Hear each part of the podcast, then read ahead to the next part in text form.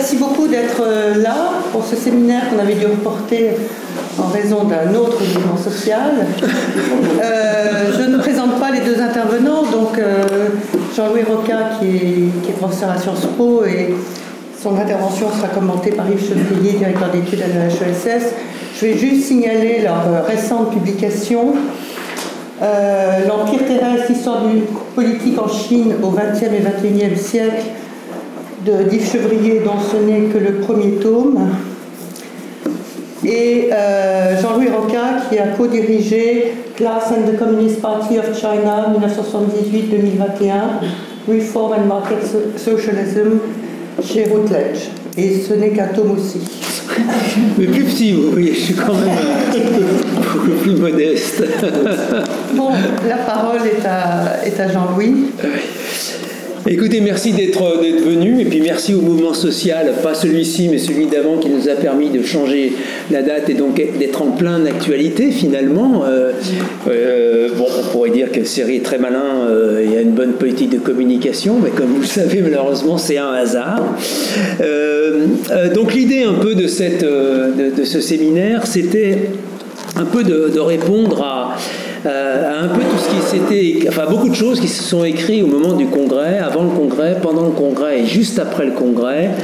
Euh, autour euh, de la politique en Chine, etc., etc. On a eu un peu l'impression, en tout cas moi j'ai eu un petit peu l'impression qu'on revenait à une époque que j'ai pas vraiment connue, qui était à l'époque de pré-Deng Xiaoping, on peut dire, où finalement il s'agissait surtout de décrire les, arcanes du pouvoir, essayer de, de, de, faire de la Zhongnanhai-logie d'une certaine façon, et que c'était par ce biais-là qu'on allait réussir à, comprendre les politiques, mais aussi la société, etc., euh, etc.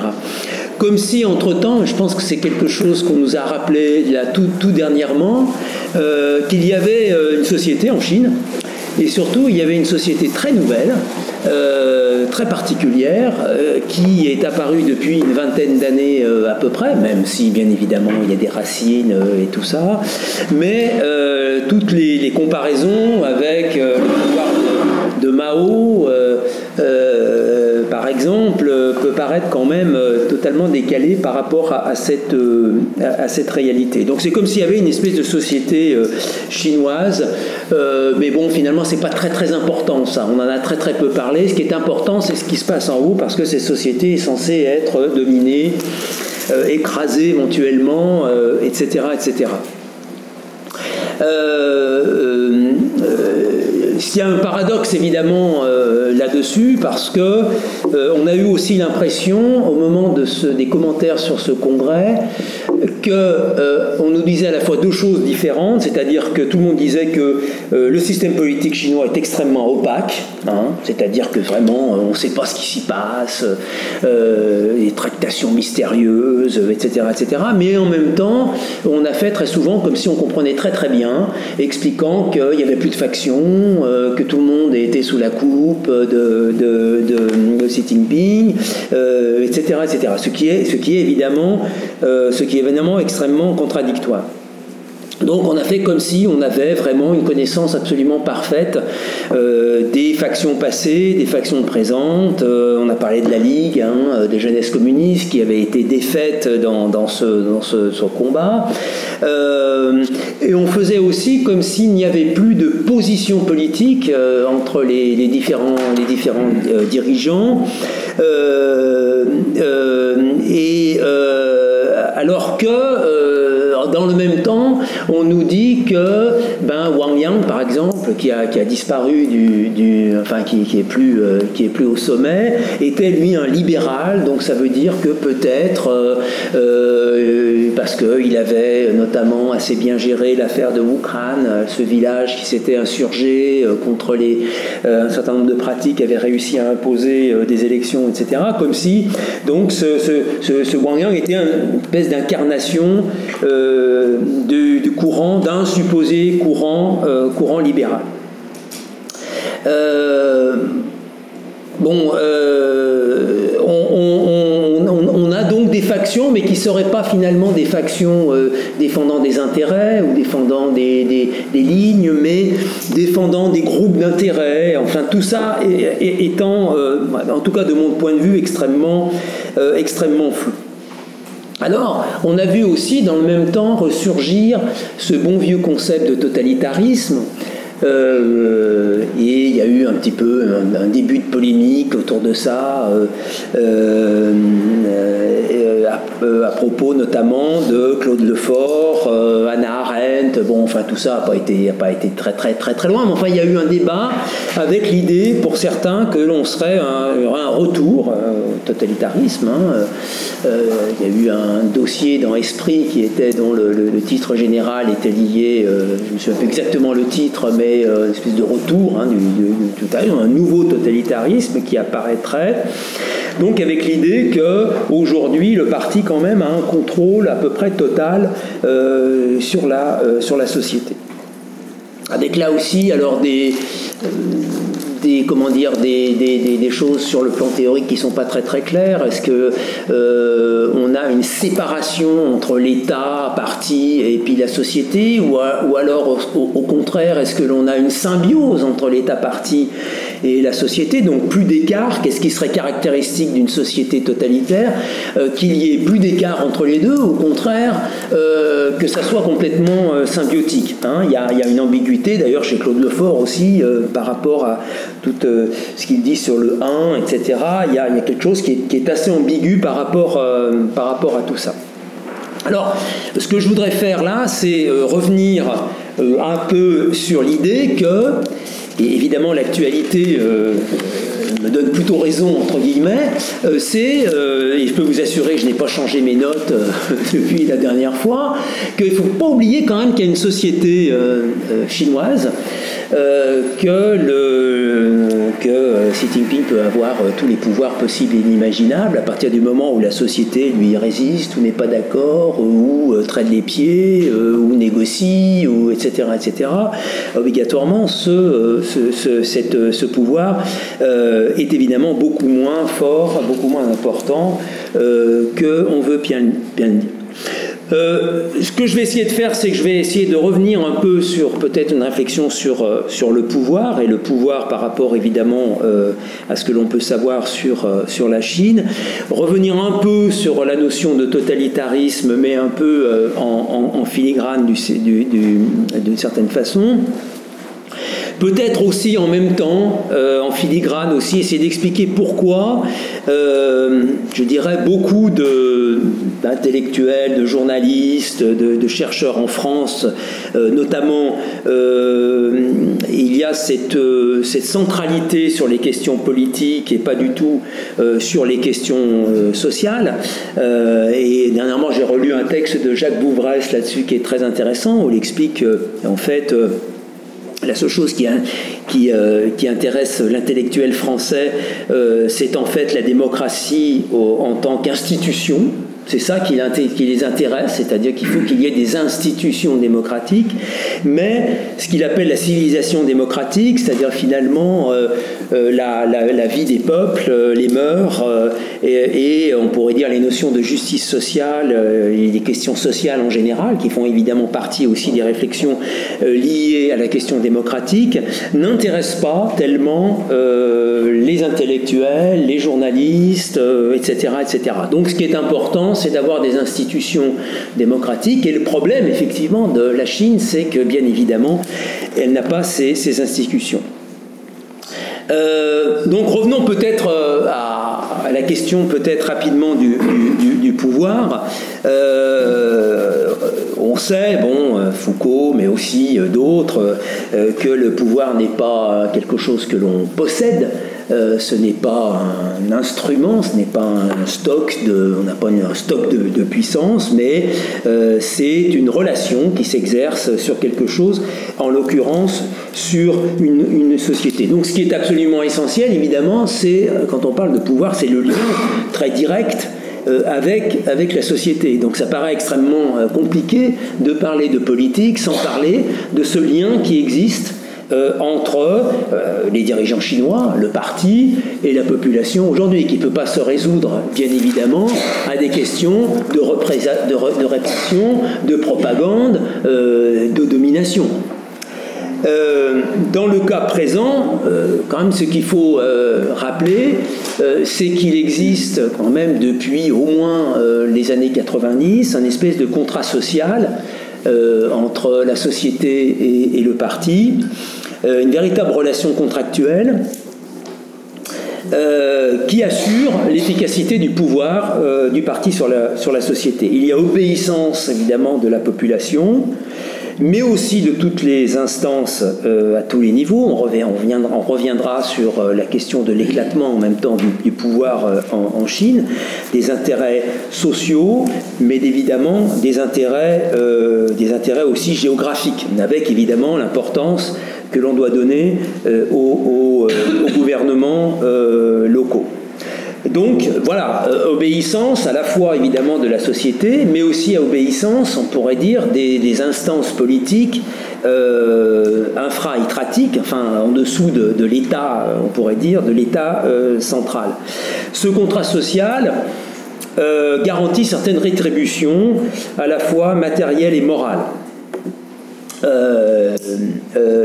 et elle suppose aussi euh, et ça c'est quelque chose qu'il faut rappeler aussi, je crois, depuis une vingtaine d'années, la possibilité de s'opposer euh, au parti. Il y a aujourd'hui un champ de la protestation sociale, un champ légitime, on pourrait dire, de la protestation sociale en Chine, euh, il y a des grèves, comme vous le savez, il y a des, conflits sociaux un peu de partout, euh, à la campagne, alors ça évolue, il y en a qui disparaissent, il y en a qui apparaissent, etc. etc.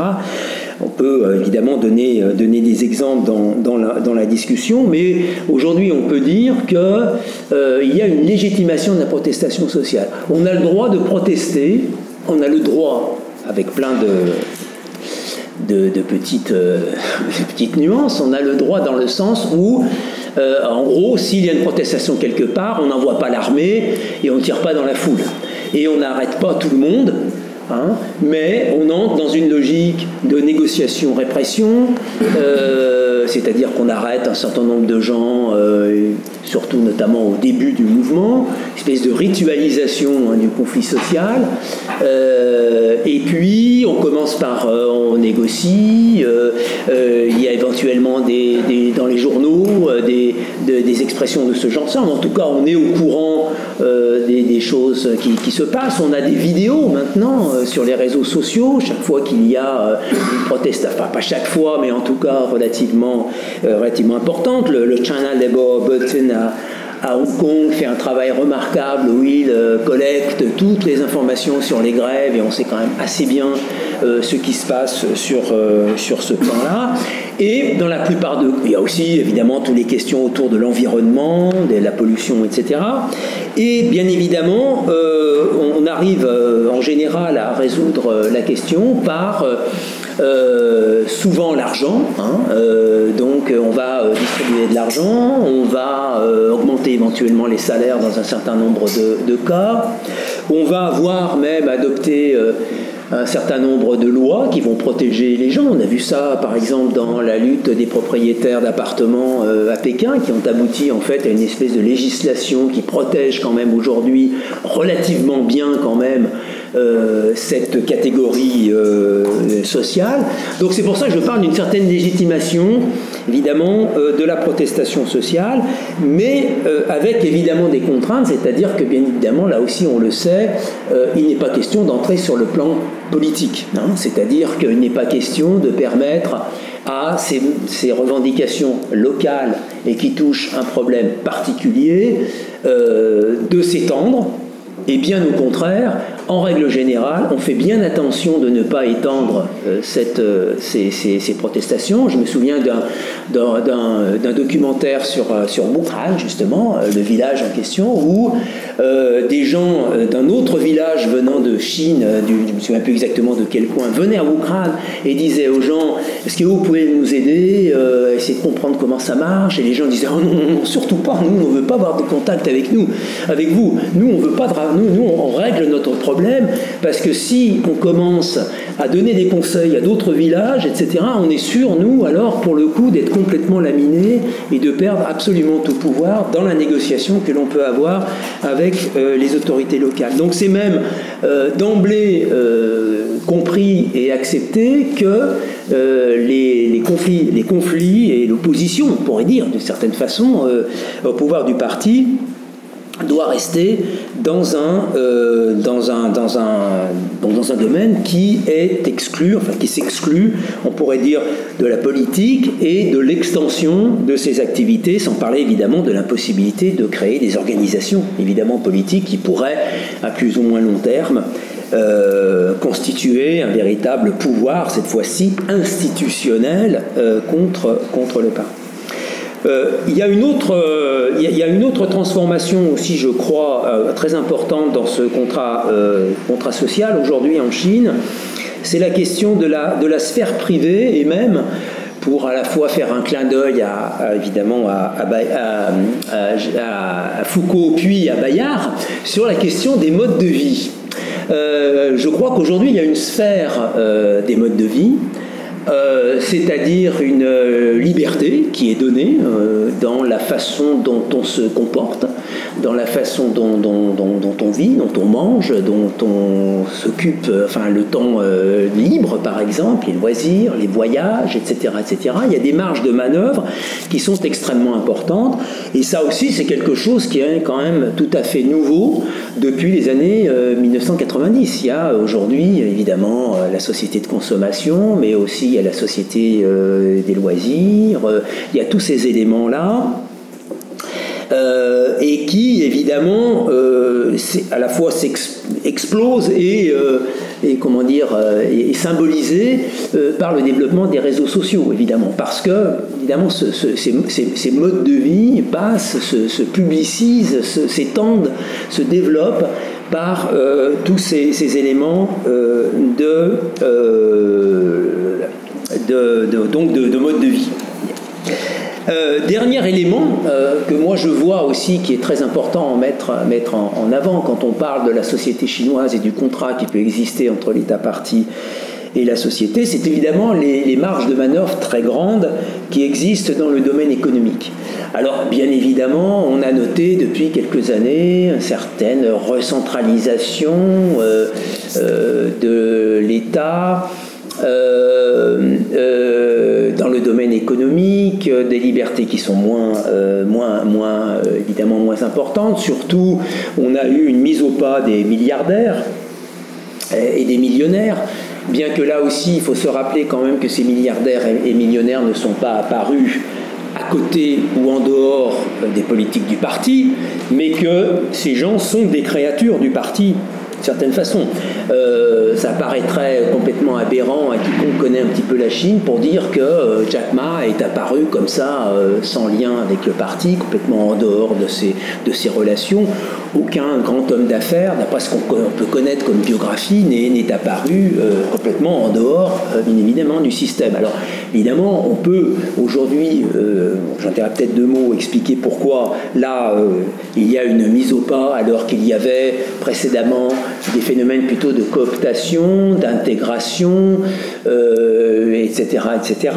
Mais en tout cas, euh, euh, il est bien évident qu'on n'est pas passé du développement d'une économie totalement libre, privée, etc., à un resserrement et à une recentralisation, à une renationalisation dans le domaine économique. Dans le domaine économique, est un élément évidemment de, de, liberté et d'opposition d'une certaine façon par rapport euh, au parti et de, difficulté pour le parti quand même de contrôler, euh, de contrôler ces, ces, ces, activités-là et qui donne donc une marge de manœuvre quand même assez grande aussi dans la société. D'ailleurs, euh, les événements que l'on a connus dernièrement sont aussi liés à euh, les problèmes euh, économiques liés à la pandémie, mais aussi un petit peu avant la pandémie, que rencontre la petite entreprise chinoise, les, gens qui ont créé leur propre entreprise, etc., etc., et qui ont évidemment rencontré d'importantes, enfin qui ont rencontré beaucoup de, beaucoup de difficultés.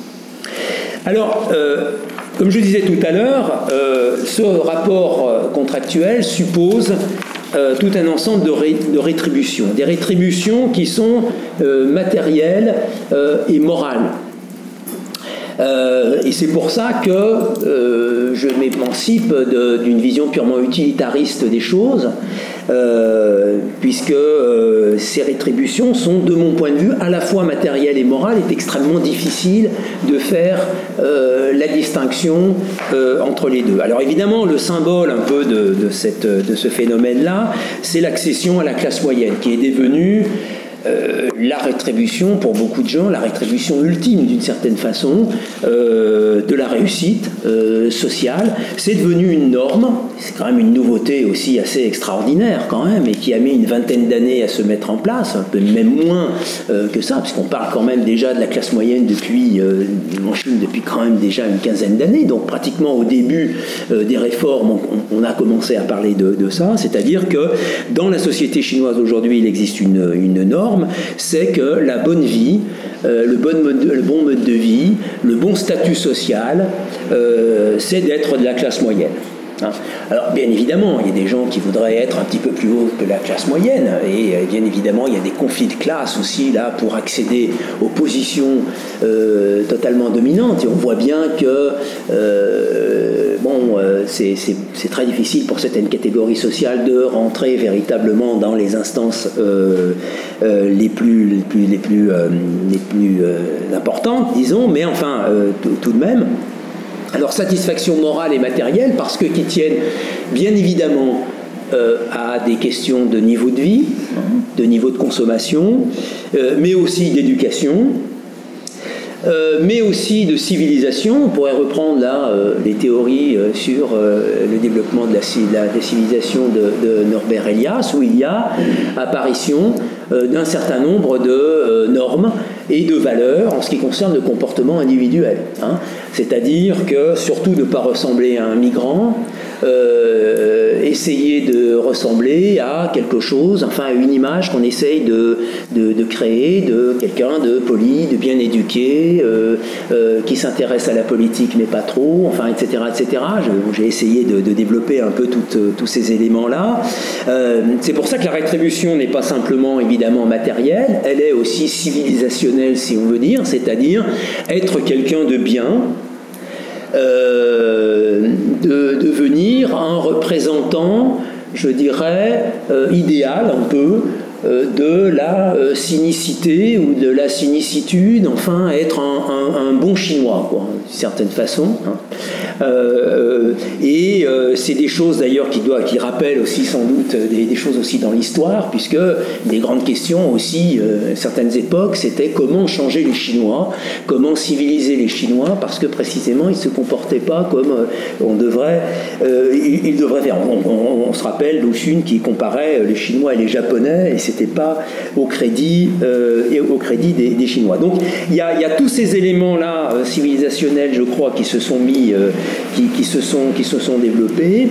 Euh, on pourrait parler aussi de style de vie, etc., euh, etc. Donc il y, a tout un ensemble de rétributions euh, et qui, encore une fois, contrairement à ce qu'on dit souvent, n'est pas limité aux questions matérielles. Hein. Très souvent, on dit oui, les Chinois ils obéissent parce qu'ils sont devenus riches. Parce que le parti a acheté la paix sociale, enfin tous ces, tous ces éléments qui me paraissent quand même extrêmement réducteurs de tout ce qui s'est passé euh, dans la société chinoise depuis euh, les, euh, les années 90. Et puis, il y a une dimension, je dirais, aussi nationale, voire nationaliste aussi dans cette rétribution, parce qu'aujourd'hui, on peut être fier d'être chinois. Parce qu'aujourd'hui, contrairement à il y avait 10, 20 ou 30 ans, où voilà, euh, aujourd'hui, l'exemple souvent que je donne, euh, euh, c'est aujourd'hui dans les aéroports européens, tout est écrit en chinois.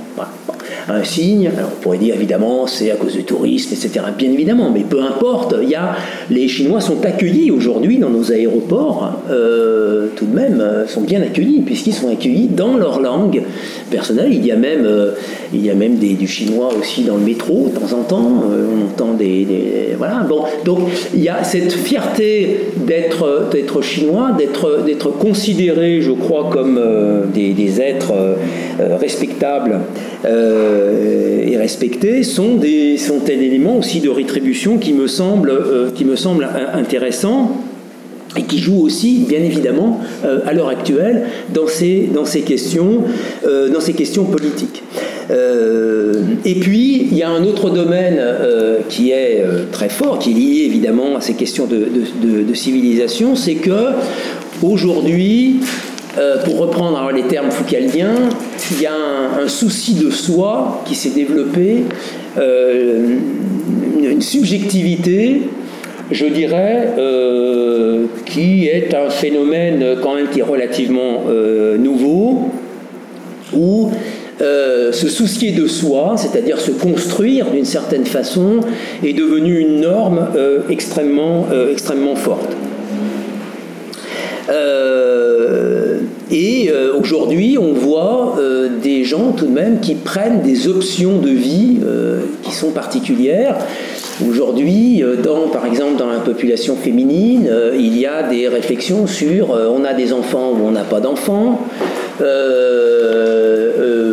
on se euh, on travaille ou on travaille pas même avec les nouveaux mouvements culturels aujourd'hui euh, qui se développent. Alors le mouvement Tramping qui a fait beaucoup parler de, de, lui. Alors bien évidemment, on ne sait pas si c'est des mouvements profonds, si c'est simplement comme ça des discussions intellectuelles ou si véritablement on va avoir des gens un peu comme dans les années 60 en, euh, dans, le monde occidental qui vont être en rupture avec les nouveaux modes de vie. Hein. Là, on pourrait faire un parallèle puisque on avait à la fois euh, la production euh, euh, dans, le monde occidental d'un nouveau mode de vie, de nouvelles normes liées au développement du capitalisme moderne, avec la classe moyenne, là aussi la société de consommation, et puis des gens dans les années 60-70 qui viennent à, l'encontre de ce genre de, de, phénomène. Est-ce qu'on aura le, même, le, même, genre de choses? Peut dire aussi que euh, ce genre de réflexion est limité évidemment à des gens qui ont le choix, euh, on pourrait dire, du mode de vie. C'est-à-dire que, comme le disait très justement Sun Liping dans un article, euh, être tramping, ça coûte au moins 3000 ou 4000 yuan par mois. C'est-à-dire que pour ne pas travailler, il faut tout de même quand même avoir 3000, 4000 yuan par mois pour pouvoir survivre aujourd'hui dans les villes chinoises. Donc c'est limité sans doute à des, à des jeunes qui sont en de la famille qui est une famille euh, euh, relativement aisée et qui peuvent évidemment aider leurs enfants sans, sans qu'ils travaillent. Mais en tout cas, ce qui est assez frappant, c'est qu'on a à, la fois dans cette société chinoise, en une vingtaine d'années, à, la fois l'apparition de nouvelles normes et valeurs qui sont très proches quand même globalement de ce que l'on peut trouver dans la plupart des, des, des, des, grands pays, des grands pays développés, et en même temps cette critique, c'est-à-dire que on a une, espèce de percussion entre euh, une affirmation d'une société totalement nouvelle et puis déjà une forme de critique euh, euh, de cette société, une forme de critique qui peut être évidemment aussi la conséquence du fait que c'est de plus en plus difficile pour les individus justement de respecter ces normes et, ces valeurs et de vivre dans ces normes et des valeurs. Parce qu'on sait très bien que la société chinoise est devenue une société de compétition extrêmement dure pour les enfants, pour les parents, etc., euh, etc. Une source d'angoisse. Euh, d'ailleurs, on voit le développement de la, psychologie, euh, voire même de la psychanalyse en Chine depuis un certain nombre d'années. Une véritable angoisse, des problèmes psychologiques très forts autour de cette société 996 donc qui, euh, qui est une société de, compétition euh, où il faut se battre euh, pour ces rétributions, parce que ces rétributions sont devenues la norme, les normes essentielles. Donc on voit, on voit, on voit bien hein, que ces rétributions ne sont pas de matériel, je vais insister sur cet élément-là, mais que l'on a aussi des phénomènes de transformation des imaginaires et des, des, représentations.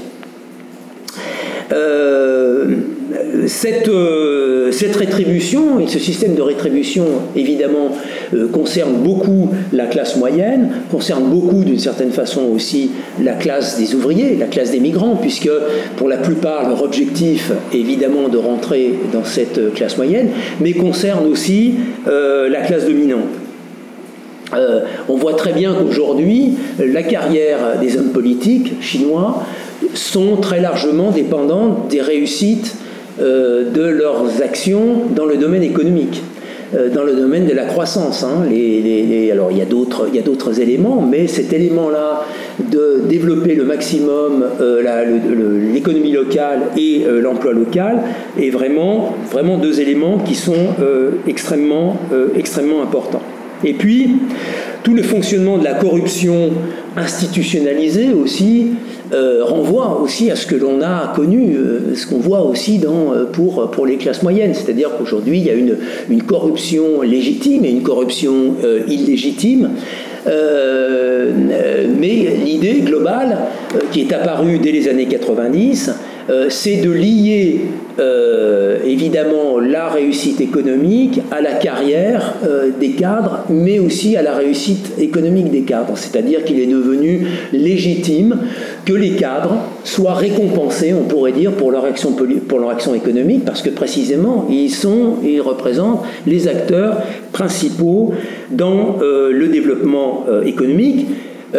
en termes d'incitation, en termes d'attirer évidemment les investissements, euh, mais bien évidemment aussi en termes de permettre à telle ou telle famille, à tel ou tel individu de réussir.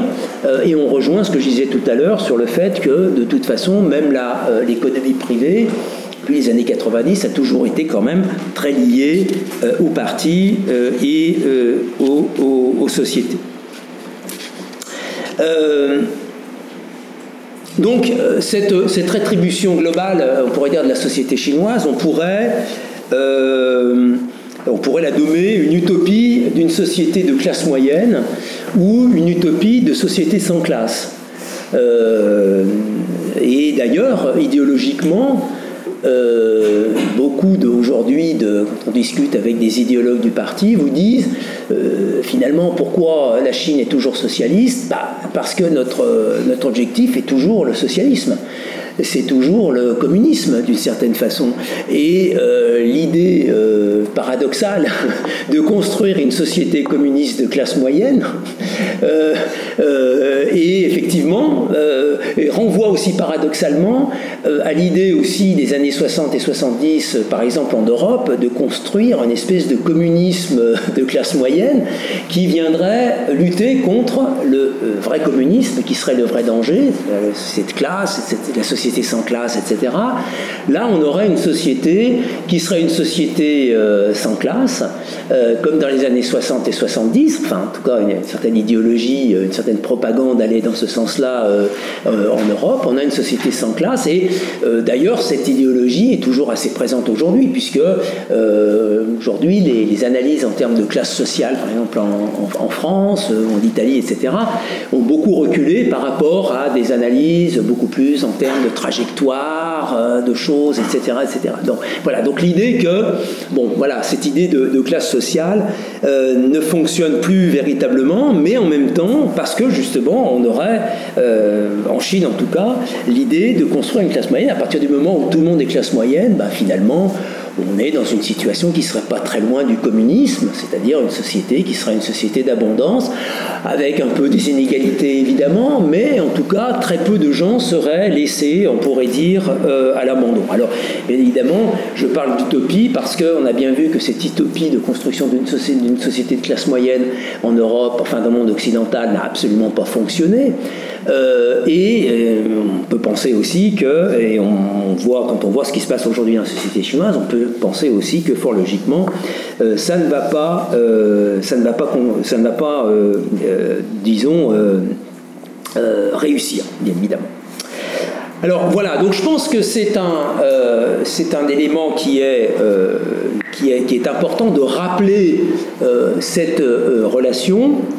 Euh, ce que. Euh, euh, alors, je, reviens rapidement sur la question du peut-être du totalitarisme dans ce, dans ce contexte-là, puisque précisément appeler totalitaire un régime ou un État dans lequel on a une société telle que je viens de la décrire, ça apparaît tout de même extrêmement complexe.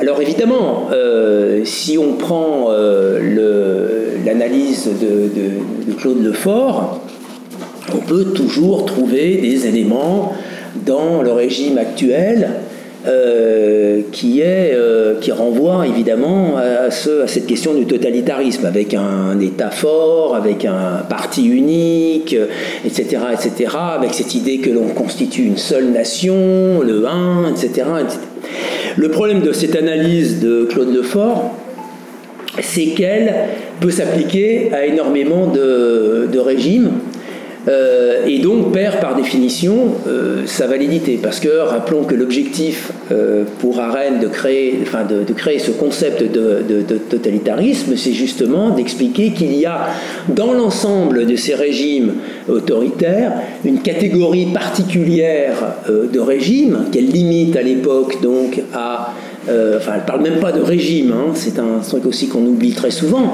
Elle ne parle pas de régime, elle dit qu'un régime totalitaire n'est pas possible, donc un régime totalitaire s'écroule sur lui-même d'une certaine façon, mais qu'il y a des tendances totalitaires fortes et même un début euh, d'éléments, euh, on pourrait dire, totalitaires, mais qui précisément, justement, finissent par complètement détruire la, construction, la construction étatique.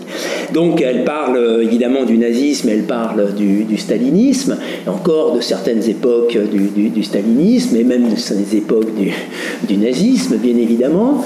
Et euh, rappelons aussi qu'elle dit que la Chine n'est pas euh, totalitaire d'après ce que l'on peut euh, en avoir, alors, en savoir, évidemment. Bon, alors évidemment, il y aurait un travail, d'ailleurs, ce serait intéressant d'avoir un véritable travail aujourd'hui sur, utilisant, utilisant les outils de Harren, sur peut-être effectivement l'histoire de, de, la Chine maoïste, par exemple, si on peut faire des éléments de comparaison, il y en a sans doute, etc., euh, etc.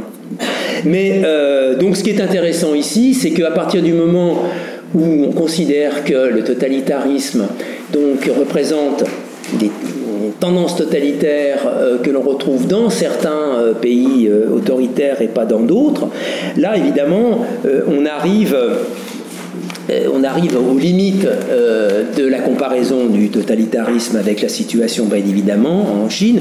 Je ne vais pas faire un cours, bien évidemment, là-dessus, mais l'idée, par exemple, que, développe Arendt, c'est qu'il euh, n'y a plus d'État-nation. en situation de totalitarisme ou dans les tendances de totalitarisme. Ce n'est plus une société de classe, c'est une société de masse. Bon, tout ce qu'on voit aujourd'hui, ce que j'ai essayé de, et puis j'ai essayé de, dire ici, c'est qu'on a une société de classe. Euh, on a, et au, contraire, une société où on essaye de se distinguer où on essaye, et même c'est encouragé, euh, dans le cadre de la société évidemment de, consommation, mais aussi tout simplement dans ce travail de, souci de soi dont je parlais, d'essayer de se distinguer des autres. Donc aujourd'hui, les Chinois, on peut difficilement considérer qu'ils sont des masses, qu'ils constituent une masse plus ou moins amorphes. Les individus ne sont pas isolés, euh, ne sont pas atomisés comme dans un système euh, totalitaire, même s'il n'y a jamais d'isolement total et d'atomisation totale, puisqu'encore une fois, il s'agit de, tendances. Euh, aujourd'hui, et c'est peut-être grâce à ça qu'on sait tout autant de, de choses sur la Chine à l'heure actuelle, grâce notamment aux réseaux sociaux, c'est qu'il y a une masse de relations sociales aujourd'hui, de communication, d'intercommunication entre les Chinois qui est assez extraordinaire. Et donc la censure ne peut absolument pas contrôler les choses parce que euh, on ne peut pas censurer immédiatement euh, les choses, on sait très bien que les vidéos sont reprises, immédiatement transmises, etc., etc. Tout ça se fait dans le cadre de gens qui communiquent et donc qui ne sont pas par définition isolés ou atomisés. Ce qui est aussi intéressant dans un système, euh, pardon, pas, dans un système totalitaire puisque ça n'existe pas, mais dans une situation où il y a des tendances fortes du totalitarisme, euh, oui, bon, euh, la science disparaît. Euh, euh, alors, on pourrait trouver quelques éléments peut-être là-dessus à propos du Covid, justement, où il y aurait peut-être là euh, une, tendance, peut-être dans ce domaine-là, mais enfin, globalement, la Chine, je ne crois pas, est un pays, est un pays où on, renonce à la science, et c'est un pays aussi où on ne renonce pas à l'intellectualisme, à, l'éducation, bien au contraire. et par exemple, il est assez frappant quand j'ai commencé à travailler dans, le, cadre du mouvement Trumping, par exemple, ce qui est assez frappant, c'est de voir que euh, encore aujourd'hui, euh, on s'appuie quand même sur les chercheurs euh, pour essayer de comprendre ce mouvement en Chine. C'est-à-dire que dans les grandes revues scientifiques de sciences sociales aujourd'hui en Chine, il y a des articles sur le trumping qui critiquent, qui critiquent les politiques du gouvernement parce que justement, ils sont tenus, le gouvernement est tenu pour responsable de cette espèce de défaitisme que l'on trouve dans la jeunesse chinoise. En gros, ils expliquent, oui, ce sont les politiques qui vont pas. Euh, il faut réformer euh, les choses, il faut changer euh, d'imaginaire, etc., etc. Donc ça aussi, ça montre bien qu'on continue à s'appuyer quand même sur la raison, sur les intellectuels, sur la réflexion. un autre élément évidemment central, c'est que Arendt explique que dans le cadre de tendances totalitaires, l'intérêt disparaît. Or, s'il y a bien quelque chose qui n'est pas disparu aujourd'hui dans la société chinoise, quand même, c'est l'intérêt. Quoi, hein. intérêt euh, matériel, intérêt euh, moral, euh, intérêt, je ne sais pas moi, pour les enfants, pour, etc. Intérêt national.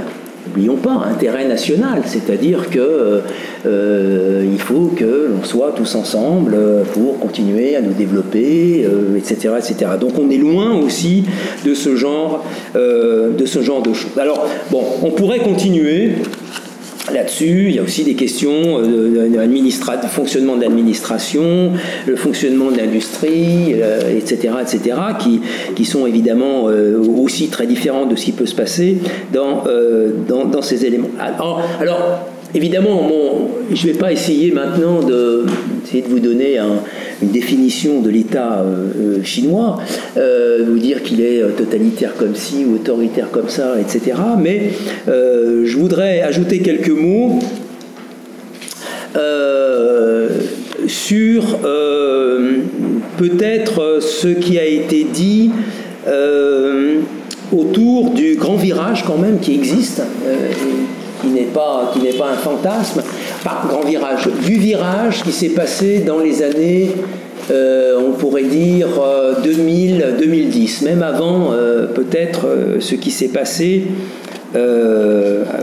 donc quelque chose qui s'est passé même, enfin dont les prémices se trouvent avant l'arrivée de, Xi Jinping au pouvoir. C'est l'idée que ce qu'a fait Xi Jinping, les politiques qui ont été menées euh, par Xi Jinping étaient déjà un peu discutées auparavant. Je me souviens qu'il y avait des grandes interrogations euh, autour notamment du modèle économique. Hein.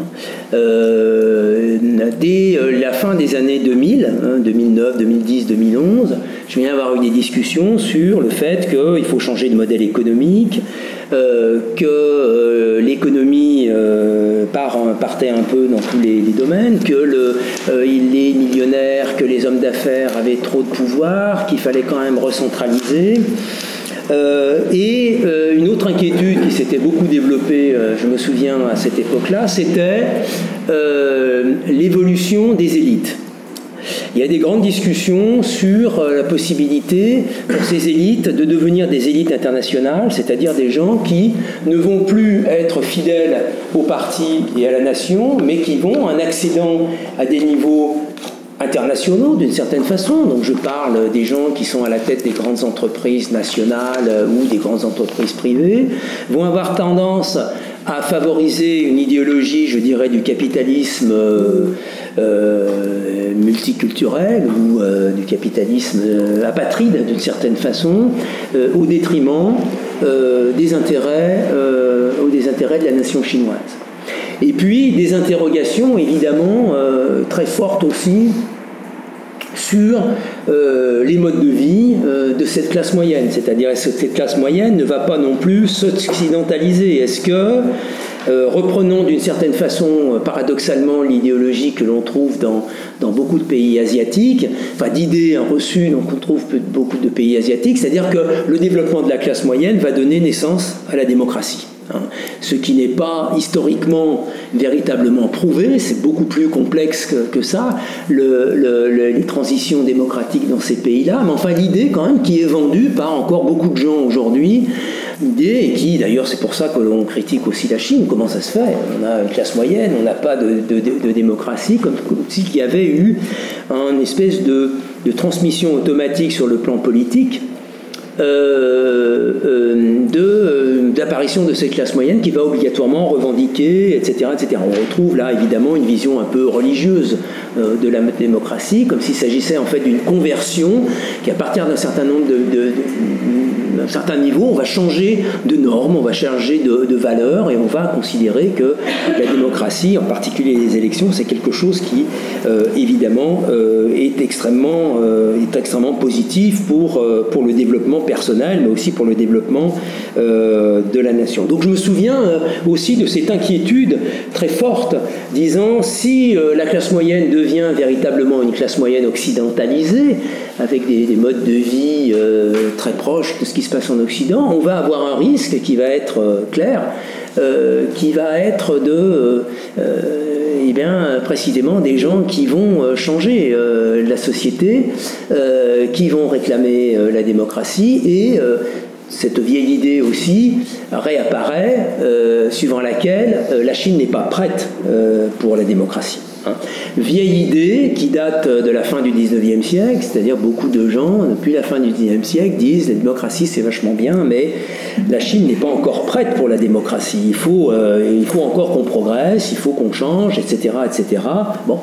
Euh, euh, et ce discours, donc, qui renvoie la démocratisation à une espèce d'avenir totalement hypothétique, est pris très très au sérieux, hein, était était pris très au sérieux. Donc, pour moi, euh, je pense que la politique qui a été menée depuis euh, les, années 2012 n'est pas du tout une politique de renforcement, je dirais, du pouvoir d'un seul homme, comme on le présente euh, très souvent, mais Xi Jinping est plutôt le symbole, d'une certaine façon, de cette, cette, de cette inquiétude sourde parmi la classe dominante chinoise qui consiste à dire est-ce que le développement économique, finalement, ne va pas euh, nous obliger à quitter le pouvoir d'une certaine façon, faire en sorte que le parti disparaisse? Ne faut-il pas, au contraire, renforcer la loyauté vis-à-vis du parti et de la nation?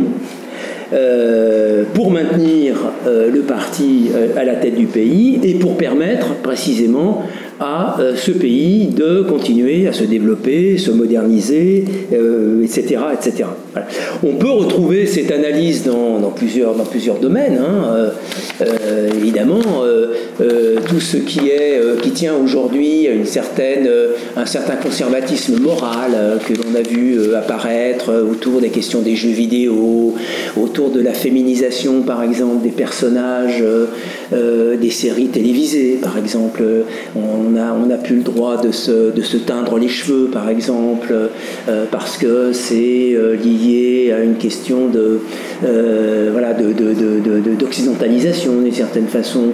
tout ce qui a été dit aussi autour du mouvement MeToo, par exemple, on va, ça va trop loin, il faut rappeler la virilité des hommes quand même, etc. etc. C'est une véritable inquiétude que les normes de la société chinoise se transforme euh, beaucoup trop, beaucoup trop vite, euh, beaucoup trop rapidement et dans un sens qui est beaucoup, plus, beaucoup trop clair, qui serait celui, on pourrait dire, d'une occidentalisation et donc d'une perte, on pourrait dire, alors non pas des valeurs chinoises, parce que bon, les valeurs chinoises de la virilité, euh, enfin bon, je veux dire, c'est bien sûr, ça existe, etc., mais enfin, c'est pas particulier à la Chine, qu'on aurait une, relation particulière à la virilité euh, dans la civilisation chinoise. Euh, voilà, bon, évidemment, tout ça est inventé euh, et raccroché évidemment à, une soi-disant soi-disant tradition, mais je crois que c'est un élément qui est, qui est assez fort. Donc, et la mise au pas, par exemple, des hommes d'affaires chinois vont tout à fait dans ce sens-là, c'est-à-dire les hommes d'affaires chinois. Le problème, c'est qu'ils deviennent bien évidemment de moins en moins chinois, puisque fort logiquement, il va y avoir des phénomènes euh, d'attraction, on pourrait dire, et que euh, les chances que Jack Ma, par exemple, euh, agisse finalement comme n'importe quel grand patron, qui a bien évidemment sans doute des intérêts nationaux et il doit tenir compte de tout ça, mais pour qui évidemment la vision est une vision beaucoup plus globale des, affaires. Donc pour conclure, je dirais que ce lien politique entre le parti et euh, la société est bien toujours, euh, à l'heure actuelle, un lien euh, contractuel, et que du point de vue de la population, donc il est tout à fait légitime de rappeler au parti qu'il existe un contrat, et ce qu'on a vécu, je crois, ces derniers jours, est exactement ça. On a un rappel régulier, mais cette fois-ci, on a eu quelque chose quand même euh, qui est très particulier, qu'on n'avait pas eu quasiment depuis effectivement 1989, c'est-à-dire une partie de la population qui manifeste un peu pour les mêmes choses. il y avait des revendications évidemment particulières, les ouvriers euh, pour le paiement des salaires, etc. Mais tout de même, une espèce de socle commun qui apparaît autour des questions de, de Covid, avec quelques, quelques pointes politiques un petit peu plus loin, mais quand même extrêmement marginales. Mais c'est une façon Enfin, quand je dis que c'est une façon, euh, je dis absolument pas que c'est organisé et qu'il y a un centre, un quartier général, etc., etc. Mais je crois que c'est une expression assez spontanée du rappel que euh, il y a un contrat, euh, il y a des limites. Euh, ces limites ont été déjà franchies quand même relativement fortement, notamment les difficultés de cette classe moyenne de rester classe moyenne avec la crise de l'immobilier, etc., avec les difficultés de la future classe moyenne constituée des migrants de rentrer dans la classe moyenne. C'est de moins en moins possible, évidemment, dans, à l'heure actuelle. Donc simplement un rappel, je dirais, euh, et donc, euh, je crois que de la même façon qu'un certain nombre de gens disaient que euh, le, parti était, contrôlait totalement la société, les mêmes ont dit ces derniers jours que c'était la révolution à, nos, à nos portes. bien évidemment, les deux, les deux hypothèses sont, me semble-t-il, fausses, mais il y a cette manifestation, je crois, de ce lien. Et du côté, évidemment, du pouvoir, euh, on voit mal comment euh, aussi son attitude pourrait changer par rapport à ce que j'ai dit tout à l'heure des craintes d'une véritable, d'une véritable de, enfin de, capacité de résistance aux forces centrifuges, on pourrait d'une certaine façon, qui tendent finalement à attirer euh, les euh, Chinois et les institutions chinoises et les entreprises chinoises dans des jeux internationaux dans lesquels les intérêts, euh, les intérêts chinois pourraient être oubliés d'une certaine façon, je vois mal pour l'instant en tout cas comment cette politique pourrait être vraiment fortement remise en cause, parce qu'effectivement, d'un certain pour en discuter, mais de certains côtés, je pense que le parti a raison d'avoir cette inquiétude, c'est-à-dire que euh, le, problème du développement aujourd'hui de la Chine, de la poursuite du développement économique, bute sur, une, sur, sur quelque chose d'extrêmement fort, c'est effectivement euh, la question d'intégration de la Chine euh, à l'ensemble, étant donné que la Chine veut rester une puissance d'une certaine façon. C'est-à-dire que si, bien évidemment, la Chine acceptait les règles générales et limitait ses ambitions dans le domaine économique, euh, on pourrait penser que la Chine continuerait graduellement euh, à s'intégrer, euh, y compris sur le plan politique, évidemment, en introduisant la démocratie, en introduisant des choses de ce type-là. Mais dans ce cas-là, d'une certaine façon, euh, ce ne sera pas la même Chine. Ce sera une Chine qui sera tout à fait différente et ça sera une Chine aussi sans doute qui devra en rabattre dans ses ambitions économiques. Et dans ce cas-là, évidemment, la question du contrat social se poserait aussi puisque du point de vue de la classe moyenne, il n'y a pas de raison que ce contrat social change et que euh, euh, la volonté, les aspirations euh, de, la classe moyenne chinoise à vouloir continuer à, son ascension sociale, à se développer, à accroître ses revenus, etc., il n'y a pas de raison dans le climat général capitaliste que ces ambitions soient bien évidemment réduites. Voilà, merci. Merci beaucoup. je passe tout de suite la parole à Yves Chevrier. merci. de se prêter à cette Merci Françoise, eh bien, j'ai pris beaucoup de notes. C'est un exposé très riche parce que la société chinoise est évidemment beaucoup plus euh, complexe à comprendre et, euh, et elle se présente elle-même avec une complexité qu'on imagine mal si on se fie à ce que dans ce gros livre j'appelle la doxa, c'est-à-dire l'opinion commune. Euh, je ne reviens pas, il me semble que c'est un des, un des points de, de tout l'exposé de Jean-Louis, qui est de montrer euh, comment nous ne voyons pas la société si euh, en Chine nous ne regardons que le pouvoir, et de même nous ne comprenons pas le pouvoir, autrement dit l'État, si nous ne regardons qu'une société qui est soi-disant une société civile en germe et bâillonné, et donc il peut y avoir entre les deux, tu l'as très très bien dit, que c'est d'ailleurs contradictoire, et la contradiction remonte au père fondateur, par Arendt. Je crois que la véritable théoricienne du, du totalitarisme qui n'existe pas, c'est Arendt, c'est pas le fort, tu l'as très bien montré, je crois que c'était important, mais il peut y avoir qu'une relation, d'extranéité, ou alors une relation symbiotique ou osmotique, c'est parfaitement contradictoire, et le résultat, c'est que euh, là aussi, j'adhère tout à fait à ton analyse de, des réactions euh, au 20e congrès et euh, aux événements plus récents. On on va pas s'y attarder. C'est que dans un cas, on a dit voilà, c'est le pouvoir totalitaire écrasant, il n'y a plus rien d'autre. Et par conséquent, je suppose qu'on aurait dû être étonné de t'entendre dire qu'il y a encore un, un, champ de protestation légitime en Chine. Parce qu'on nous a expliqué que et ont, beaucoup ont cru que dans la mesure où euh, entre l'époque euh, Tian Zemin et Hu Jintao et l'époque euh, Xi Jinping, c'est-à-dire autour de 2012, 2013, 2014, les marges, ce que j'appelle les interstices d'activisme, c'est-à-dire des intellectuels, des avocats, des journalistes qui essayaient de prendre, de défendre la cause du droit, de se lier avec certains mouvements sociaux et trouver d'ailleurs des, exutoires, avec, euh, puisqu'il y a toute une forme de juridicisation du mouvement social. Tu l'as aussi très bien, très bien dit, donc ça se voyait dans les tribunaux, euh, ça se voyait dans les journaux. Tout cela, évidemment, a été gelé par la répression des avocats, des activistes, mais on a voulu nous faire croire qu'en réprimant euh, 1000 ou 2000 avocats, je ne plus pas du tout les avocats, les avocats, on avait totalement gelé la société chinoise, qu'elle n'existait plus. Donc, ce qui est invraisemblable. Euh, donc, je, je, ne vais pas revenir sur ce point parce que je crois que tu as parfaitement souligné le fait qu'on est obligé d'abord de regarder euh, les instruments avec lesquels on, on dissèque à quelque chose qui ne peut être qu'un ensemble. Euh, donc j'ai d'abord j'ai organisé mes, mes, mes remarques euh, d'abord sur la question du, euh, du, du, pouvoir. Je vais séparer, je ne devrais pas le faire, mais ce que tu as dit sur le pouvoir, il me semble que ça appelle des commentaires parfois, la plupart du temps j'approuve, parfois je suis un petit peu en désaccord. Et ensuite je regarderai ce qu'il en est de cette nouvelle société que tu as présentée avec le contrat, le contrat, le contrat sociale. Et euh, je reviendrai, s'il y a le temps, quelques mots sur le totalitarisme et surtout sur la, la perspective euh, que tu as esquissée à la fin.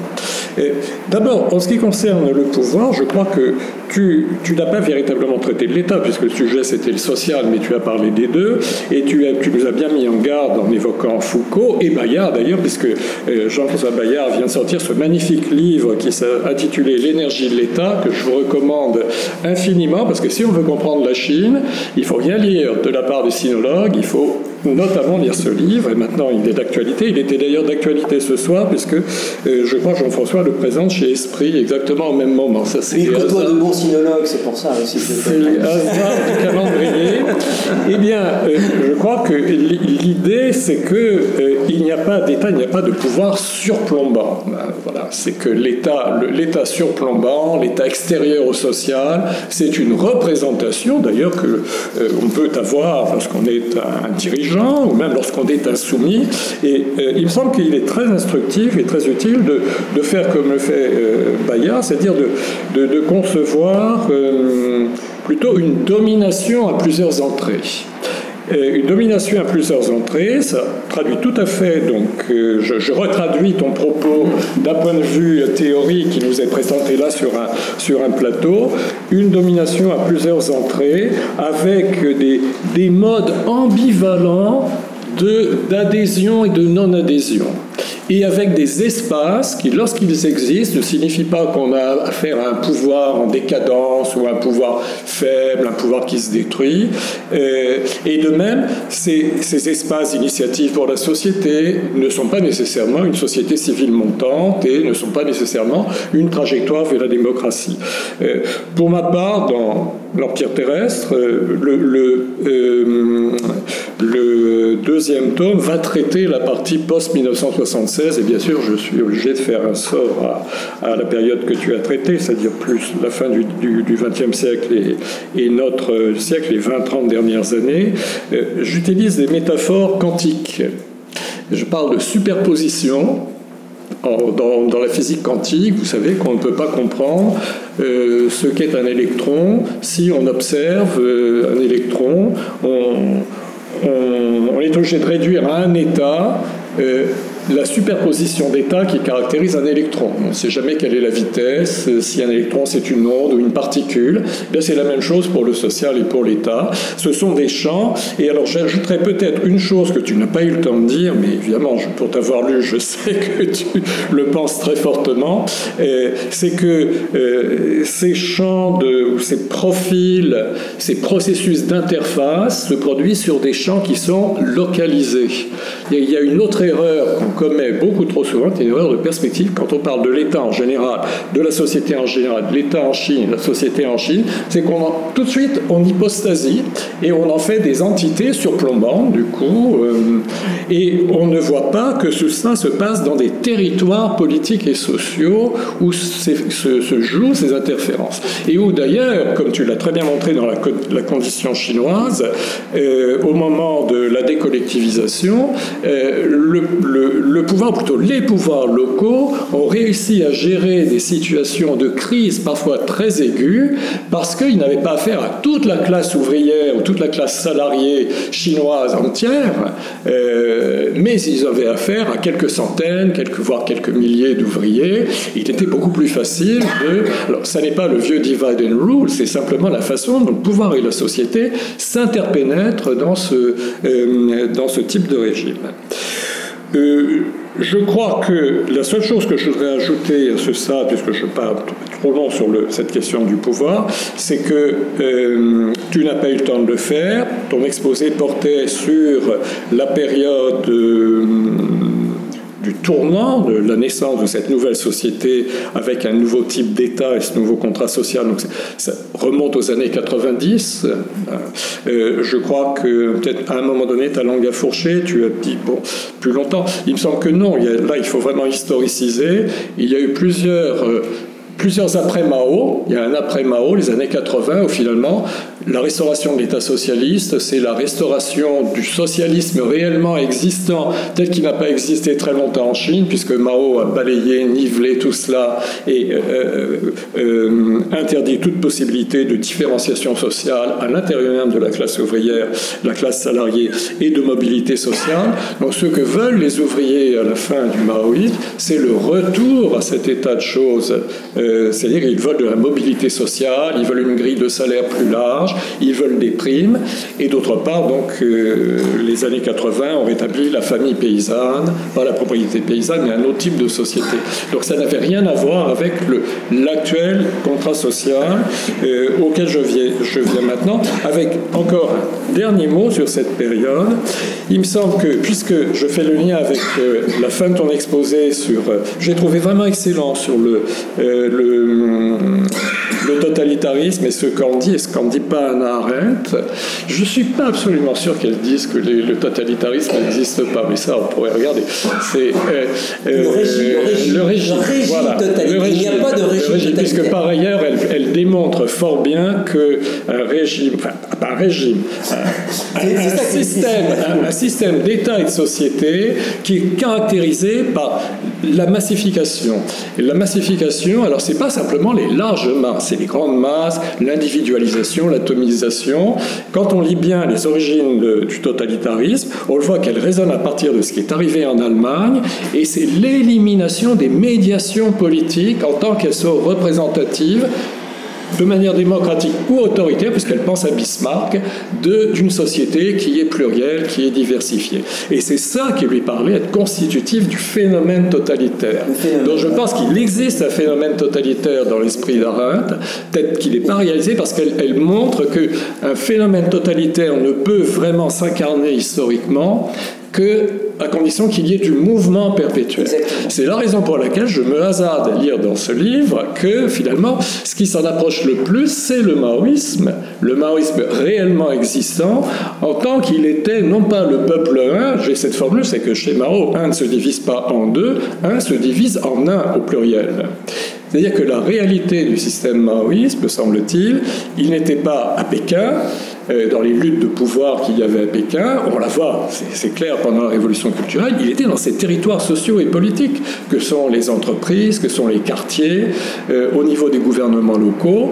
Et c'est là qu'on voit bien que euh, le, le, système des luttes que Mao a réussi à mettre en place, c'est un système qui ne fonctionne que par la violence, par la lutte et par la violence, et qui de ce fait, est à l'opposé de ce que tu as montré, mais aussi du socialisme euh, institutionnalisé euh, qui devait apporter la paix et le développement économique. Ce ne sont évidemment pas les objectifs du maoïsme. Alors j'en viens maintenant à ce qui était le, le plat de résistance de l'exposé, c'est-à-dire euh, la société nouvelle. J'ai noté ton expression, elle est venue tout de suite la deuxième ou la vingtième seconde de ton exposé, une société nouvelle, particulière, apparue depuis une vingtaine d'années. Je l'approuve absolument, parce qu'il me semble que si on essaie de regarder les choses, non pas en mettant le social en contexte politique, mais en mettant le social et le politique en contexte historique, là on a le tournant majeur pour comprendre la Chine d'aujourd'hui. Autrement dit, lorsqu'on parle des, des, réformes chinoises en général, de l'après-Mao en général, on est obligé de se tromper.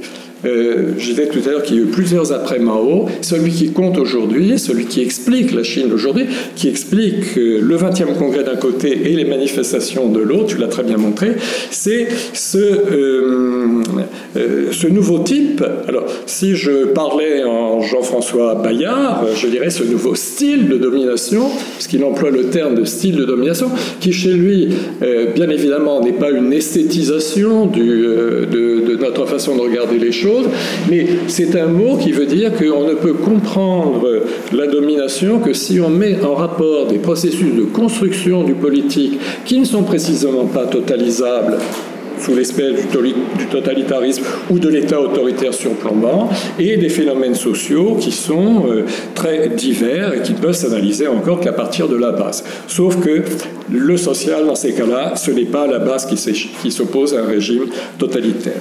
Alors, j'étais un petit peu gêné, j'avoue, alors que Bon, évidemment, je ne peux qu'approuver cet exposé parce que je te lis depuis bien des années et ce que j'ai compris sur le, social chinois et l'interpénétration du social et du pouvoir, c'est en grande partie à toi et tes travaux que je le dois. Donc je, je, je, me critiquerai, c'est toujours très bien de s'autocritiquer, mais je me critiquerai moi-même si là j'allais plus loin. En revanche, je ne suis pas sûr que je sois convaincu par l'expression le contrat social. Ça me semble un petit peu problématique et je suis sûr que tu peux mieux faire. Oui. Euh, je crois que ça prête à ambiguïté parce qu'évidemment, on a, évidemment, c'est un mot très lourd, contractualisme, etc. Et même dans le cas d'espèce, il n'y a précisément pas eu de contrat qui a été signé. Euh, et là, c'est un vertu pédagogique un peu. Voilà. Dire, pour expliquer un peu. J'ai pas trouvé autre chose. Alors, bon, je vais travailler. On peut, on peut justement, en venant à Arendt, euh, l'idée qu'elle veut exprimer, parce que je c'est qu'il n'y a plus de médiation dans son phénomène totalitaire. Or, ce qu'on voit apparaître qu'il y a eu un totalitarisme ou pas avant, c'est que vraiment à partir de l'époque que tu dis, c'est-à-dire l'époque Tiananmen, c'est l'apparition, la réapparition de médiation, de médiation sociale, mais qui sont évidemment produites par un État, un État qui change son mode, euh, son mode d'existence, parce qu'il devient, alors là pour euh, reprendre un terme foucaldien que tu aimes bien, une gouvernementalité. C'est-à-dire que l'État n'est plus fait, le pouvoir n'est plus fait, la politique n'est plus faite pour conduire de l'action ou provoquer de l'action sur de l'action, comme le voulait Mao, mais finalement, l'État est un État qui se banalise parce qu'il devient une agence de gouvernement. Euh, et j'ai noté, par exemple, en, potassant un peu les, les, les, classiques pas si vieux que ça, que c'est ce que dit, par exemple, Jean-Pierre Cabestan, qui, lui, n'a pas du tout la vision que nous venons de développer du social et de l'État. Il voit les choses d'un point de vue plutôt surplombant et institutionnel. Donc, euh, il faudrait lui injecter beaucoup de Jean-François Bayard pour... Euh, euh, rectifier sa pensée. Mais euh, en revanche, quand il essaie de, montrer que la Chine à ce moment-là, pas dans les années 80, dans les années 90, est passé du régime totalitaire au régime autoritaire. Ce sur quoi il met le doigt, c'est ben voilà, le pouvoir est devenu une agence du gouvernement agence de gouvernement, et par conséquent, on ne gouverne pas n'importe quelle société, n'importe quel type de social. Donc il y a ce processus que tu as encore, toi aussi, je, fais beaucoup appel à tes travaux antérieurs, mais parfaitement éclairés, euh, en disant qu'il y avait à ce moment-là un processus de, c'est aussi euh, dérivé de Hannah Arendt, un processus de, euh, de socialisation de l'État et de d'étatisation du social. Ça peut sembler paradoxal, mais finalement c'est exactement de ça qu'il s'agit. C'est-à-dire qu'on euh, n'a plus du tout euh, un ensemble qui est dirigé par la soif d'action politique, mais tout simplement euh, une structure étatique dont les normes et la finalité se rapproche des besoins de la société. En fait, ils font du Sun Yat-sen, ils font du, le, but, c'est le bien-être du peuple, c'est le Minchang. Et euh, là, ça devient très net, c'est la croissance économique. le Minchang, doublé quand même du biopouvoir, puisque c'est quand même le moment où la politique de l'enfant unique s'impose de manière drastique dans les campagnes, avec beaucoup de, euh, beaucoup de fermentation dans les campagnes, beaucoup de résistance. Euh, il y, y, a vraiment des tensions entre le pouvoir des et les communautés paysannes, même les, familles paysannes et les couples paysans contre, contre ça. Et par ailleurs, une étatisation de la société, eh bien, c'est la fin, la décollectivisation de la société urbaine, euh, ces passages des collectifs euh, au, euh, au, rapport des salariés avec une entreprise ou avec l'administration, c'est la marchandisation des, des, des, des, services publics, tout cela a été, alors évidemment, très amorti, compensé. Il y a des rémanences de l'ancien système dans l'imaginaire et dans la réalité. Mais en fait, le tournant a été pris au, euh, fil des années 80, 1990 et 2000. Alors, rétablissement des médiations sociales, c'est ce que je veux dire par là, c'est cette interaction entre étatisation, étatisation de la société et socialisation du pouvoir. On le voit sur le plan normatif, par exemple Isabelle Thiraud a très bien étudié la chose euh, dans son analyse des disputes et lors de la médiation au sciences propres du terme, c'est-à-dire quelles sont les valeurs, quelles sont les normes que les, gens qui sont en conflit engagent en Chine. Elle l'a étudié pour les années 90. Euh, mais je dirais qu'il y a aussi mise en place d'une médiation politique et c'est là qu'il faudrait parler de contrat social non écrit. C'est la fameuse histoire des trois représentations.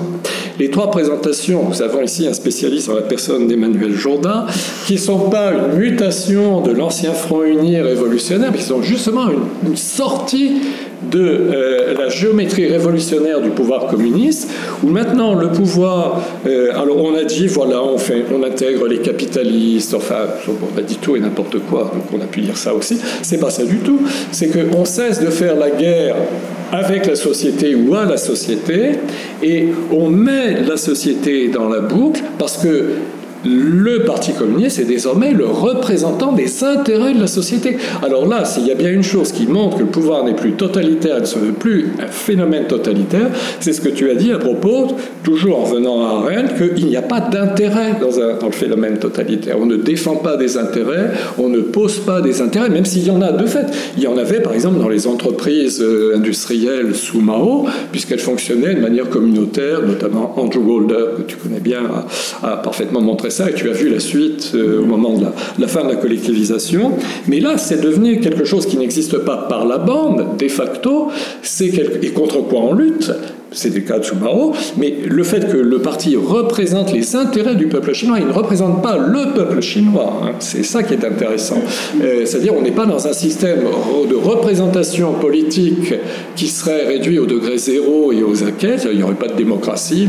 Le parti monopolise toute la représentation. C'est pas ça du tout non plus. C'est ni le Front uni révolutionnaire, ni la représentation politique libérale ou démocratique. C'est la représentation des intérêts. Ça n'est pas non plus du corporatisme, puisque que euh, le moment Xi Jinping, c'est le moment où euh, Xi Jinping a euh, mis en avant la troisième, ce qui était la troisième représentation sous Tian Zemin, qui était la, représentation des intérêts du peuple tout entier, et maintenant c'est devenu la première des représentations. Ensuite, il y a les forces productives avancées, puis la, puis la culture. Donc il me semble qu'il y a là un système, un changement de régime du politique. Je, n'hésite pas à écrire en toutes lettres qu'il y a eu un changement de régime du politique, et je trouve que c'est là le marqueur. La personne, le théoricien qui est derrière ça, c'est M. Wang Runing, bien connu, euh, qui est l'un des rares à avoir euh, sauvé sa peau au comité permanent du bureau politique. Ils ne sont pas très nombreux. Et s'il est resté là, c'est pas par hasard, parce que Wang Runing, depuis les années, la fin des années 80, il est le théoricien de l'État fort, de la verticalisation du pouvoir, de la centralisation des réformes, du développement de, de haut de gamme de l'industrie, de la sorte, enfin, tout ce que font les pouvoirs chinois à travers Jiang Zemin et encore, euh, et encore plus euh, sous Hu Jintao. Et en plus, Wang Runing est le théoricien de, euh, je ne vais pas insister là-dessus, mais c'est très intéressant, d'une définition non marxiste de l'État par la souveraineté. Il a cassé le moule marxiste en revenant aux vieilles théories pré-marxistes de l'État et de la souveraineté. Et troisièmement, Wang Runing est le théoricien de la lutte civilisationnelle à laquelle tu as fait euh, allusion à la fin entre la Chine et l'Occident. C'est-à-dire la Chine, c'est mieux Poutine parce que, euh, bon, Poutine, c'est un trublion, euh, il, il s'imagine qu'il fait la guerre à l'Occident, mais en réalité, c'est nous qui sommes là, la puissance face à l'Occident, parce que nous sommes une puissance éthique. Alors, une chose que euh, je, euh, je voudrais introduire, parce que je ne vais pas avoir le temps de m'y attarder très longtemps, c'est que ce que tu as défini comme une, les aspects civilisationnels, la dimension morale, je ne suis pas sûr que, autant j'adhère à l'analyse, euh, je ne suis pas sûr que le terme moral soit le meilleur là aussi. Et je me demande si éthique en faisant appel à Weber et Letos, c'est-à-dire ça ne correspond pas à ce qu'est la moralité.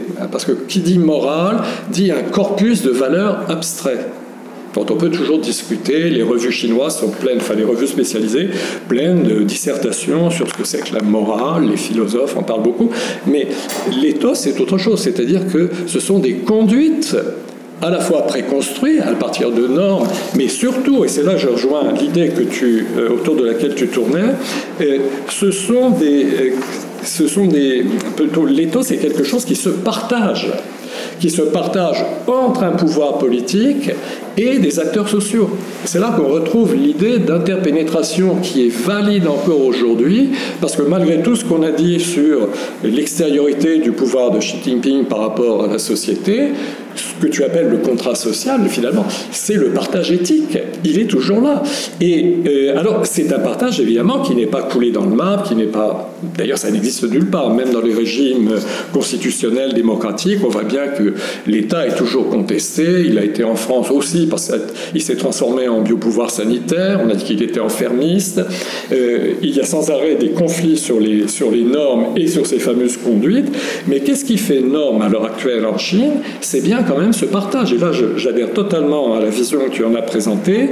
J'ai été heureux quand tu as brodé un peu en disant qu'il y avait des modes de vie, bon, en faisant un clin d'œil Jean-François Bayard, les styles de vie, mais il a tout à fait raison. C'est parce que c'est au niveau de l'analyse des modes de vie qu'on se rend compte qu'on appréhende concrètement ce que c'est ce partage éthique.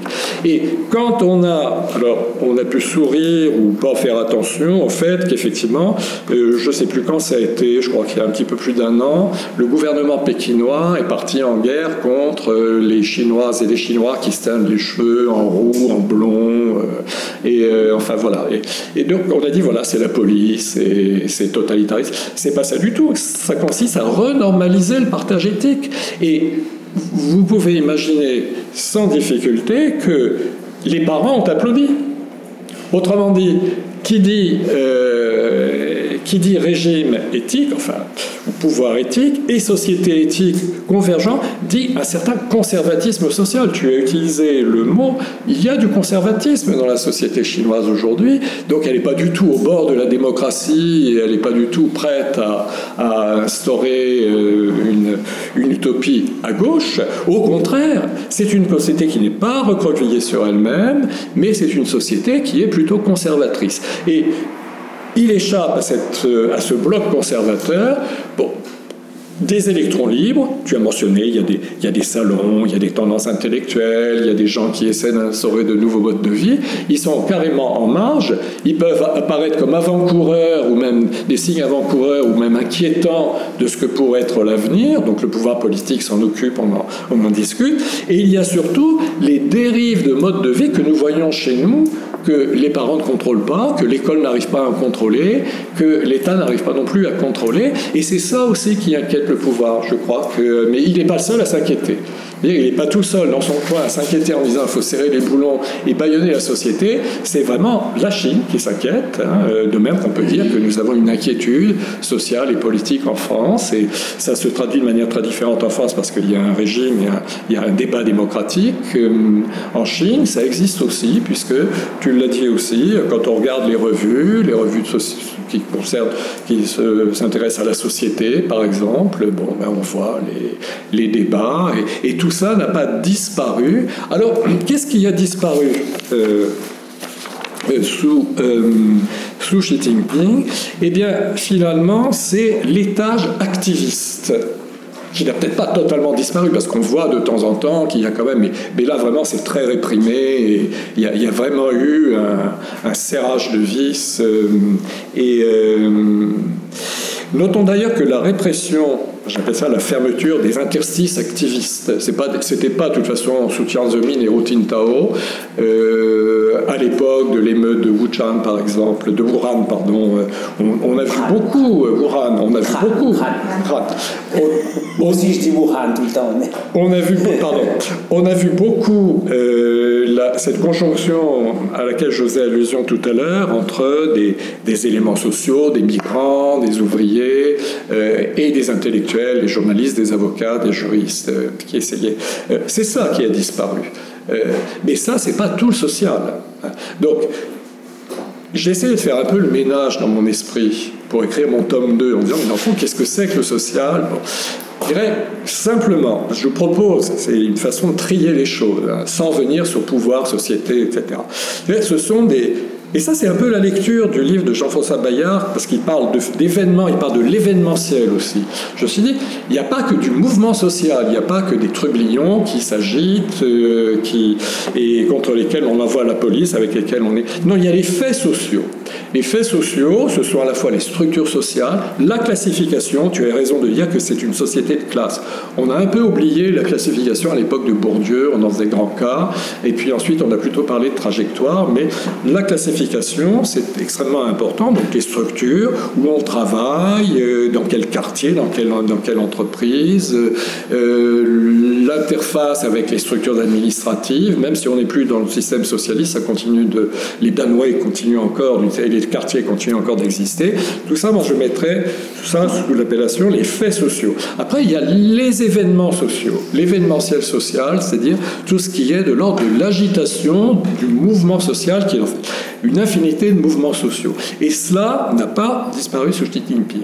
Et troisièmement, il y aurait l'activisme social je, cette, ces, interfaces plus spécifiques euh, qui là ont été véritablement euh, gelées. À ma connaissance, mais c'est une question que je voulais te poser, euh, moi je n'ai pas connaissance de de positivité euh, sociale diffuse, comme disait Jean-Luc Dominac à la grande époque du début des années 80, lorsqu'on commençait à se pencher sur le retour du social en Chine populaire, il y avait cette formule que j'avais trouvée géniale, les positivités sociales diffuses. Ce qu'on entendait à l'époque par positivité sociale, c'était justement cette convergence entre mouvement intellectuel et mouvement social. Et euh, donc autant euh, il ne faut pas prendre cela, cet étage pour tout le social et tout le mouvement social, autant il est important de dire qu'à l'heure actuelle, évidemment, on est dans un système de répression. Mais un système tellement et un ensemble tellement conservateur que on n'a pas vu de protestation de masse contre le fait qu'en 2014, je crois, il y a eu plus de 1000 avocats qui étaient arrêtés. Euh, puis vous savez ce qui est arrivé aux journalistes de Hong Kong. De même qu'on n'a pas vu de protestation de masse comme ces jours derniers contre ce qui arrive. à il y a eu un lien avec Urumqi. Ça serait peut-être intéressant d'en discuter, mais il n'y a pas eu vraiment de protestation de masse à ma connaissance contre le sort qui est fait pas seulement aux musulmans du Ouïghour du Xinjiang, mais aux Tibétains, etc. Ce qui vient se produire là, donc euh, j'en viens à... peut-être qu'il n'y avait pas qu'à Molomouchi que des Ouïghours, justement, aussi, parce que c'est ça la distinction auquel on peut, voilà. faire. C'est-à-dire, est-ce que c'est... qui soutenons-nous qui, qui était soutenu des éventuels Ouïghours ou, euh, ou simplement des Chinois qui habitent à Parce qu'il y a aussi cette question. C'est la question qu'on peut se poser. Et du coup, je reviens à l'idée que qu'est-ce qui s'est passé de spécial depuis que Xi Jinping est au pouvoir? Bon, bah, c'est pas a raison de dire que c'est pas le retour à Mao, enfin toutes ces absurdités euh, qu'on a entendu, euh, qu'on a entendu, parce que vraiment c'est prendre, c'est prendre l'apparence. Enfin, c'est pas juste une apparence. L'appel à la symbolique maoïste, au répertoire, ça participe de la reconstruction de cet ensemble national, social, politique, qui est destiné à faire face au nihilisme universel, occidental universel. Donc ça a son rôle à jouer. Mais de là à dire que c'est le ressort du politique aujourd'hui et que Xi Jinping c'est le nouveau Mao, c'est véritablement, enfin, c'est, on n'est pas loin des derniers degrés de la misère intellectuelle. Euh, le, euh, ce qui s'est passé depuis, euh, depuis une, dizaine d'années, c'est, je crois, la volonté de, de renforcer l'État mais renforcer l'État euh, au sens où l'État est cette construction qui intègre, hein, et non plus l'État qui fait la guerre de classe. Bon, donc je n'y reviens pas. C'est euh, la lutte contre les éléments dissidents ou les forces euh, centrifuges.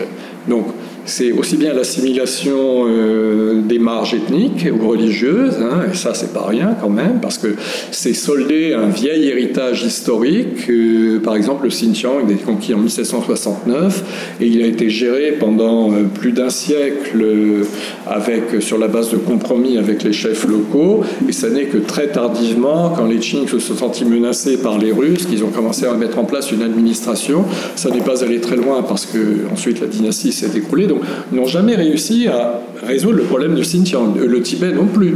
Le Tibet était dans l'Empire, mais en fait, il n'était pas intégré à l'Empire. Bon, maintenant, c'est massif. Donc, c'est à la fois euh, une politique de peuplement, mais c'est aussi une politique de civilisation, de nationalisation. Je n'ai pas besoin d'y insister. Euh, et encore une fois, ces gens qui manifestent aujourd'hui et qui attirent notre sympathie euh, dans les rues des grandes métropoles sont restés quoi? Euh, face à toutes les horreurs que comporte euh, l'extension de l'État-nation, euh, si c'est tenté que ce soit un État-nation ou un empire-État-nation, empire terrestre, je ne sais pas, dans ces marches, ces vastes, dans le, le grand Far West chinois. Moi, ce qui me semble nouveau, et peut-être la cause des manifestations que nous venions de voir éclater, c'est que le renforcement du pouvoir et un certain nombre de facteurs objectifs en ce qui concerne le, dénuement de l'État chinois face à la pandémie. Euh, le système hospitalier est sous-développé. Ils n'ont pas eu le temps de faire avec l'hôpital ce qu'ils ont fait avec la justice. Quand on lit le livre de, Stéphanie Balm sur euh, la justice ordinaire en Chine, on se rend compte qu'il y a eu un investissement énorme dans euh, l'installation du pouvoir judiciaire dans des locaux avec du personnel, des greffiers, etc. L'école aussi, mais l'hôpital est resté un peu en rade. Donc ils n'ont pas et puis le vaccin chinois, c'est Cocorico chinois, là, qui leur coûte cher, il est nul il ne protège absolument pas contre les cas graves. On sait très bien que nul vaccin ne protège contre la dissémination de l'épidémie, et ils le savent très bien, puisqu'ils ont commencé à dire qu'ils allaient vacciner en priorité les personnes âgées. Ils ne sont pas encore à dire qu'ils vont importer du vaccin américain ou européen, mais ça ne va pas tarder, parce qu'ils vont être obligés de le faire. À partir du moment où ils lâchent du lest sur euh, ce front-là, ils vont pour éviter l'engorgement des hôpitaux, c'est-à-dire l'effondrement sanitaire de la Chine, parce que c'est ça que ça veut dire, euh, de fil en aiguille, euh, ça pourrait arriver très vite si les, freins sont relâchés. Vous imaginez cette population qui est exposée, comme nous l'étions avant la vaccination, quand j'exagère un petit peu, ce serait littéralement catastrophique. Donc ils vont être obligés de mettre plus que de l'eau dans leur vin, de manger leur chapeau, et euh, je crois de prendre les mesures qui s'imposent. Alors doucement, évidemment, sans dire, au niveau local, dans les, dans les interfaces, ça va se faire là. Et je crois que nous venons de voir que Tian Zemin vient de décéder. Et vous savez que Jiang Zemin, il a été mis au pouvoir par euh, Deng Xiaoping au lendemain des manifestations de 89, euh, précisément parce qu'il avait réussi à gérer la situation à Shanghai sans effusion de sang. C'est la raison pour laquelle, bon, il y avait des liens déjà, etc. Il n'était pas rien, puisqu'il était quand même secrétaire du parti de la région la plus importante du pays. Mais quand même, il s'est fait remarquer parce qu'il avait réussi à traverser cette période extrêmement difficile sans prendre le parti d'une faction ou de l'autre à l'intérieur du pouvoir sommital. Et en même temps, euh, il avait su calmer les manifestants, il avait su leur parler. Eh bien, je crois que là, c'est clair que Xi Jinping, il est entre, il doit choisir entre le vice et la vertu.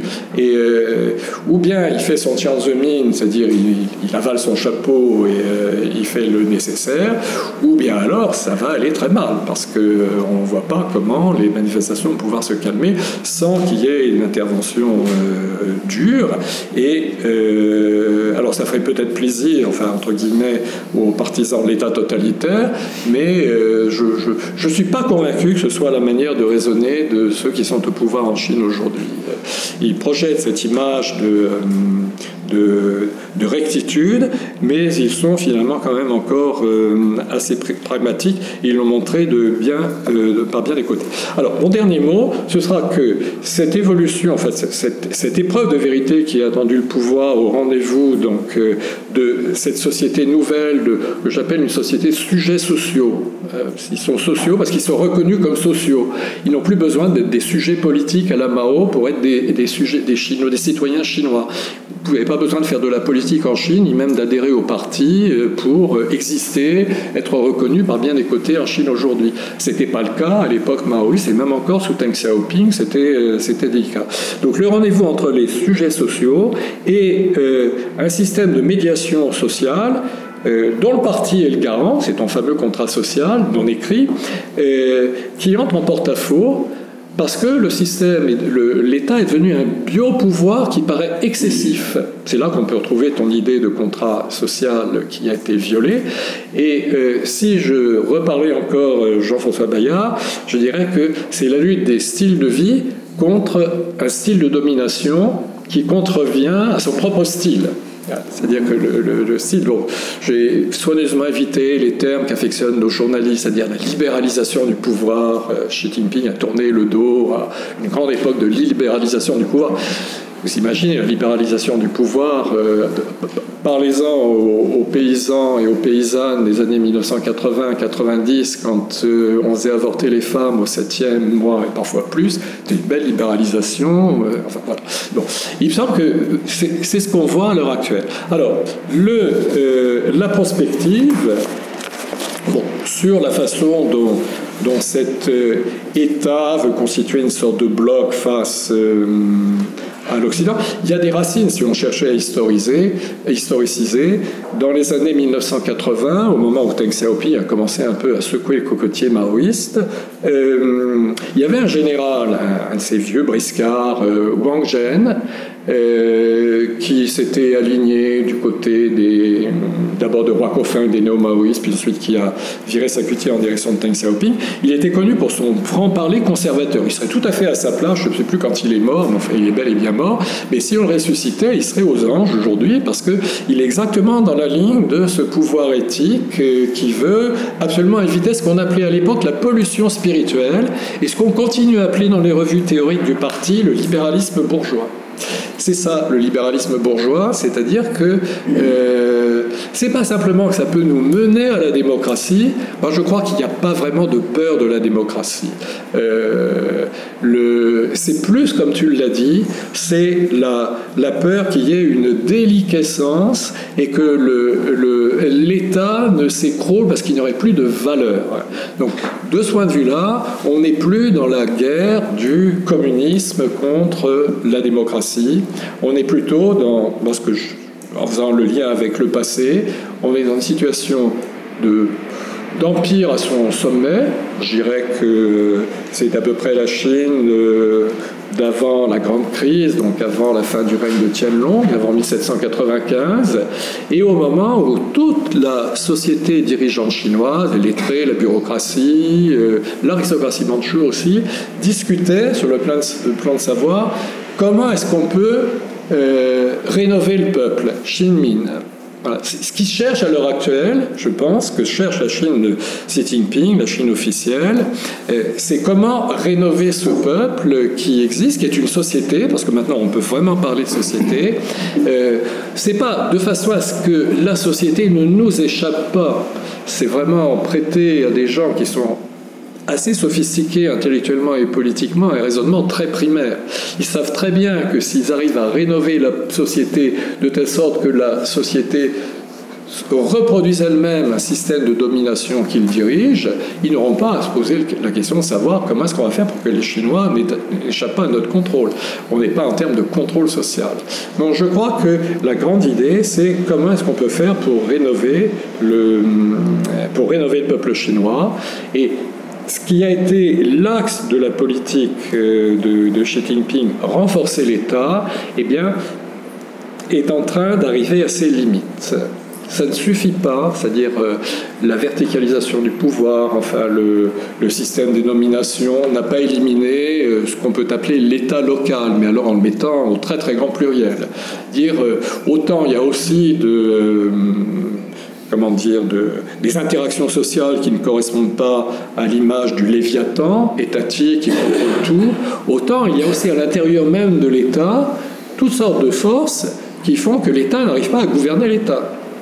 Et d'ailleurs, les deux sont en liaison. L'État local, que vous savez très bien, c'est une puissance qui est à la fois un avantage parce qu'il a des ressources, et là on va le voir certainement monter au créneau pour lutter contre la pandémie d'une manière un peu différente, mais c'est en même temps euh, une cause d'affaiblissement puisque on sait par exemple que euh, euh, la, bulle financière, la bulle immobilière, ce que à l'époque des premières réformes des années 80 on appelait l'investissement aveugle, hein, tout ça a continué d'exister en dépit des politiques de recentrage, de, de renforcement même de state building qui existe depuis l'époque de Jiang Zemin. Jiang Zemin, il a été aussi mis au pouvoir par Deng Xiaoping pour faire du state building. Donc, euh, affaire à suivre. Euh, je ne sais pas si les personnes qui nous ont euh, écouté, les participants au séminaire, auront consulté leur boule de cristal et vont nous dire comment la situation va évoluer en Chine dans les jours qui viennent. Euh, mais je crois qu'avec les éléments que nous a donné euh, Jean-Louis Rocard, nous sommes bien armés pour, en tout cas, ne pas nous laisser prendre au dépourvu, puisqu'effectivement, le séminaire qui était prévu il y a 15 jours, il a eu lieu à la fois dans la rue et grâce à Jean-Louis. Merci beaucoup. Merci beaucoup, Yves. Vraiment des choses très simples. Quelques questions dans la salle.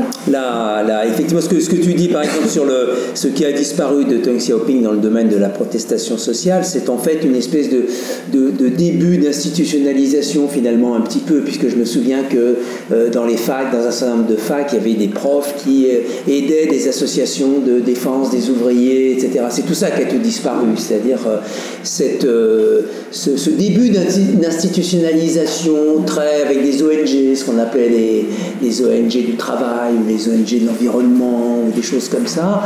Euh, il y a toujours des associations, etc. Mais à l'époque, il y avait quand même une, vision un peu, euh, je dirais pas agressive, mais en tout cas euh, proactive de, de, de ces gens-là, que l'on retrouvait d'ailleurs à la fois à l'université, évidemment au niveau local, enfin les ouvriers eux-mêmes par exemple, mais aussi on trouvait des gens comme qui soutenaient ce genre de choses dans l'appareil du parti en même temps euh, lui-même, qui était sensible à ça. Enfin il y, avait ces éléments qui ont effectivement euh, disparu. Euh, ce que tu dis sur le, la façon dont de, gérer, euh, de gérer la crise.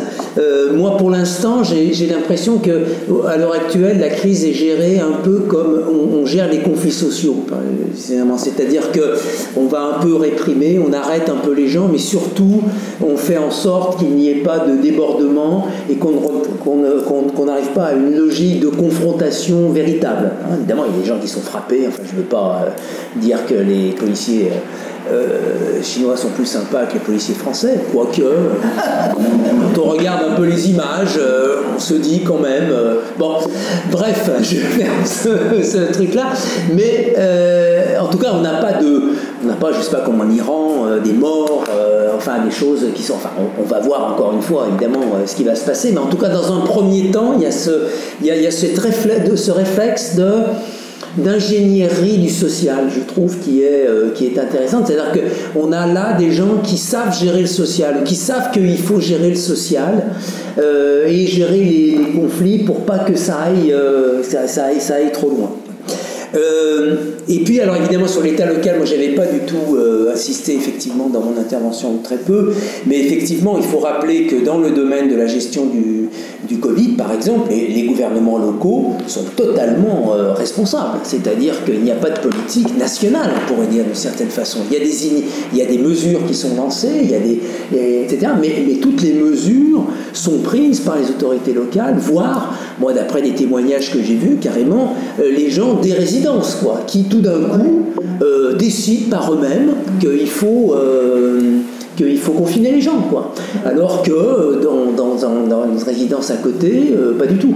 Et là, on a affaire à qui? On n'a pas, on a affaire à l'État pour une part, mais on a affaire aussi tout simplement aux, entreprises de gestion des résidences, c'est-à-dire euh, quelque chose qui est, euh, qui est l'État un peu, mais euh, c'est très complexe, puisque souvent ces entreprises sont elles-mêmes des, parfois des entreprises d'État qui dépendent des autorités locales, d'une certaine façon. Donc on a comment Comité d'habitants.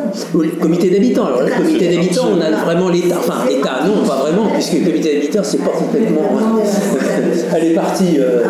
C'est l'État, mais bon, en même temps, c'est un peu donc on voit bien que et ça rejoint le, conservatisme aussi, ce que tu, ce que tu dis, c'est-à-dire que on a des gens qui sont très conservateurs, c'est-à-dire là, c'est-à-dire que au sens plein du terme, il faut conserver quoi, il faut, euh, il faut, il faut, euh, non, plaisante pas avec ça. Bah, merci beaucoup à tous les deux.